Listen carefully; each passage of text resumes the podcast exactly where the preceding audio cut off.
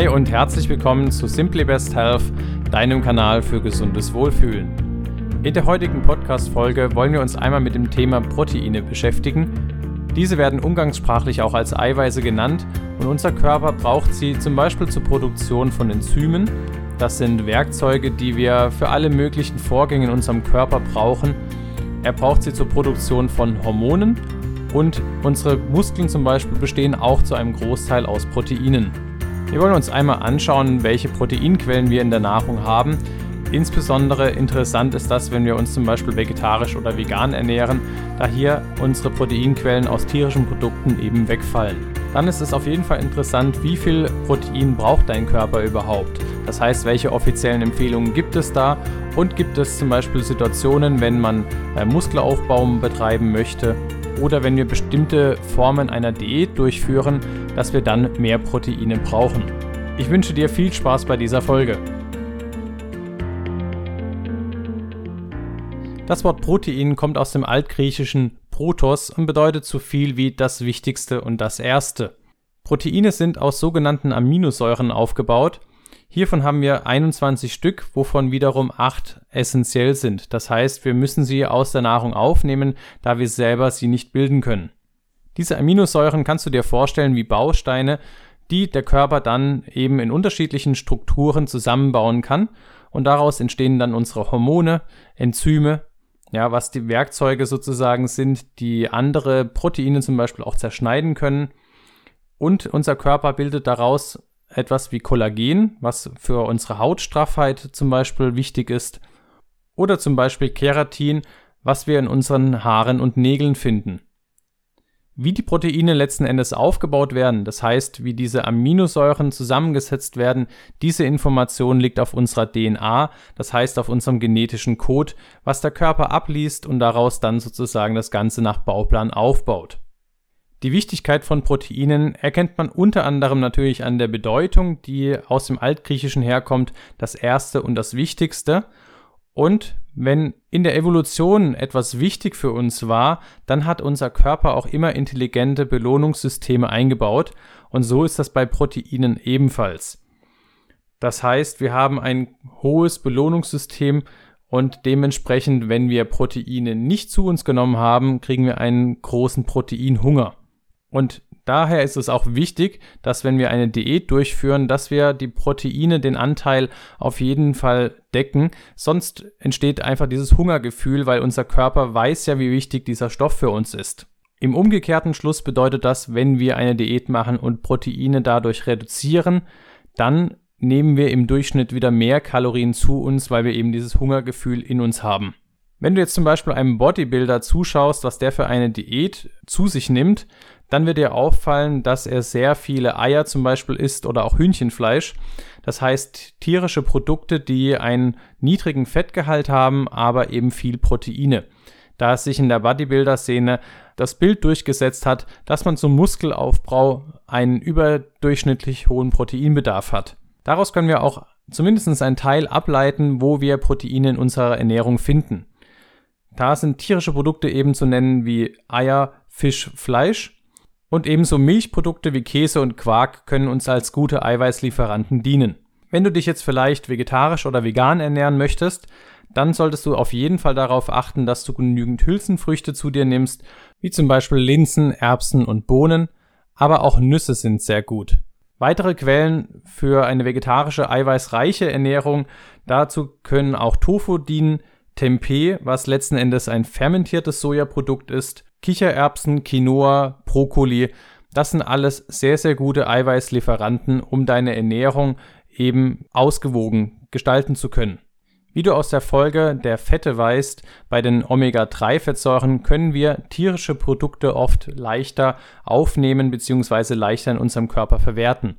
Und das kann bei Proteinen ebenfalls der Fall sein.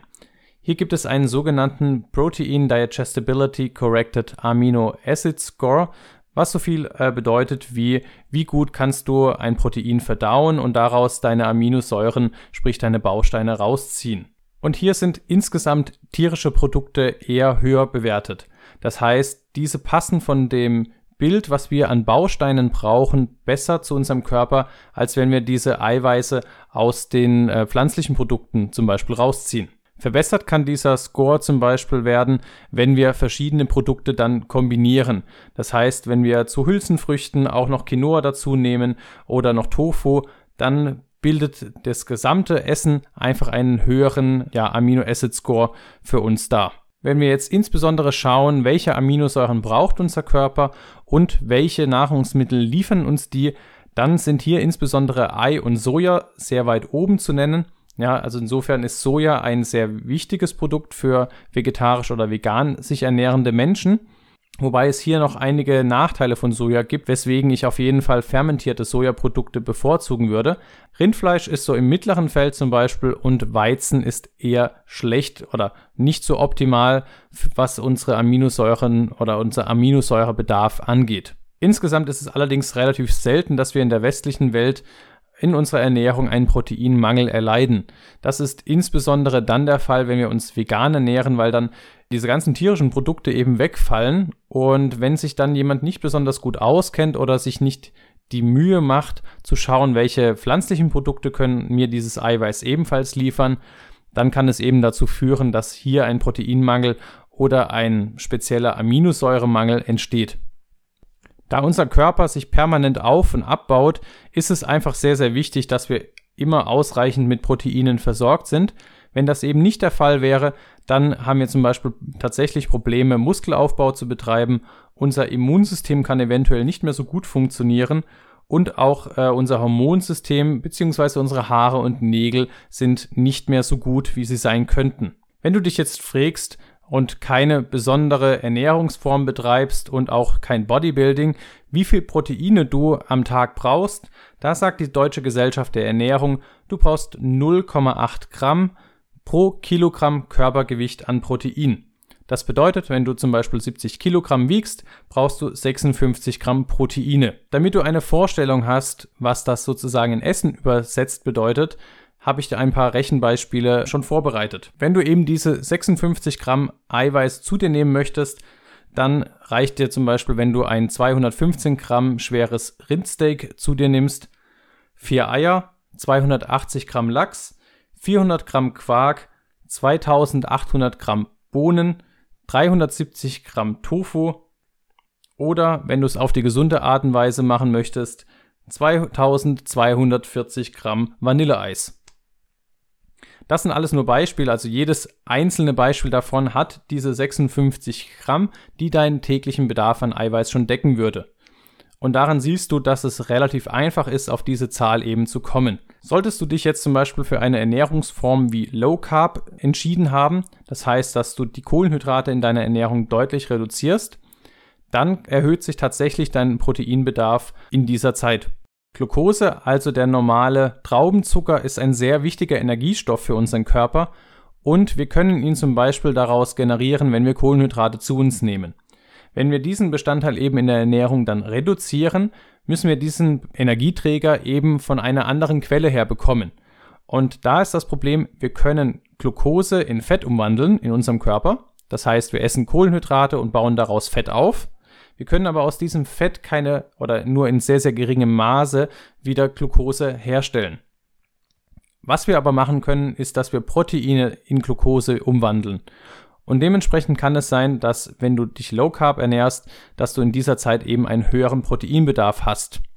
Was allerdings gleich bleibt während dieser Zeit ist, wie viel Proteine dein Körper verarbeiten kann. Da Proteine auch Abfallstoffe sozusagen bei dem Umbauprozess abwerfen, wie zum Beispiel Harnstoff, ist das nicht unbegrenzt möglich, da die Niere irgendwann die Kapazität überschritten hat, um diese auszuscheiden. Zusätzlich wird bei dem Abbauprozess von Proteinen auch Ammoniak hergestellt. Allerdings wird das Ganze erst problematisch, wenn wir zum Beispiel 150 Gramm Proteine am Tag zu uns nehmen. Also circa das Dreifache von dem, was man eigentlich braucht als 70 Kilogramm schwerer Mensch. Zusätzlich, wenn wir uns wieder mit der Darmgesundheit beschäftigen, kann es auch bei einem zu hohem Eiweißkonsum dazu kommen, dass unsere Darmbakterien eher zu Fäulnisprozessen angeregt werden, da wir über eine eiweißreiche Ernährung uns eher die Bakterien im Darm anzüchten, die Fäulnisprozesse begünstigen. Und da, wie gesagt, kommt auf jeden Fall noch eine eigene Podcast-Folge zum Thema Darmgesundheit. Aber so viel schon mal vorab. Das produziert eben halt auch Giftstoffe in unserem Körper, die wir auch wieder verarbeiten müssen. Und das ist meistens nicht besonders zuträglich auf Dauer, zumindest für unseren Körper. Wichtig ist es auch, wie du die Proteine zubereitest. Das heißt, insgesamt solltest du deine Proteine nicht über 200 Grad erhitzen, was zum Beispiel vor allem beim Grillen von Fleisch häufig der Fall ist. Hierbei durch das scharfe Anbraten entstehen giftige Stoffe, sogenannte heterozyklische aromatische Amine, die wir auch aus dem Zigarettenrauch oder aus Abgasen her kennen. Somit solltest du eher eine schonende Zubereitungsvariante wählen und gleichzeitig kannst du das Ganze auch mit Antioxidativa kombinieren, wie zum Beispiel Knoblauch, Rosmarin oder Zwiebeln. Antioxidativa, das ist äh, vielleicht ein Begriff, den du noch nicht kennst. Das sind Stoffe, die freie Radikale, also Moleküle, die prinzipiell Strukturen in deinem Körper angreifen können, abfangen. Und da sind eben solche typischen Gewürze, die häufig in Fleischeintöpfen verwendet werden, sehr, sehr positiv. Zusammenfassend lässt sich zum Thema Eiweiße so viel sagen. Es ist relativ einfach, dass wir unseren Bedarf dafür decken können. Ähm, auch sozusagen, wenn wir uns nicht äh, mit tierischen Produkten versorgen. Wir sollten darauf achten, wie wir das Ganze zubereiten und wir sollten darauf achten, dass wir nicht zu viel Eiweiß zu uns nehmen, da unser Körper das Ganze einfach auch verstoffwechseln muss und unsere Darmbakterien sonst zu Fäulnisprozessen angeregt werden können. Wenn das Thema für dich eiweißreiche Ernährung, Sport, Muskelaufbau interessant ist, dann lass mir doch gerne hierzu eine Frage oder einen Kommentar auf unserem Instagram-Account simplybesthealth da und ich werde das gerne als Podcast-Folge dann beantworten. Wie immer, ich hoffe, heute war wieder einiges Interessantes für dich dabei. Wenn dir diese Podcast-Folge gefallen hat, dann lass mir doch eine gute Bewertung auf iTunes oder auf Spotify da und besuche uns auf unserer Webseite www.simplybesthealth.de. Ich wünsche dir wie immer eine gute Woche und wir hören uns in der Woche darauf. Dein Thomas.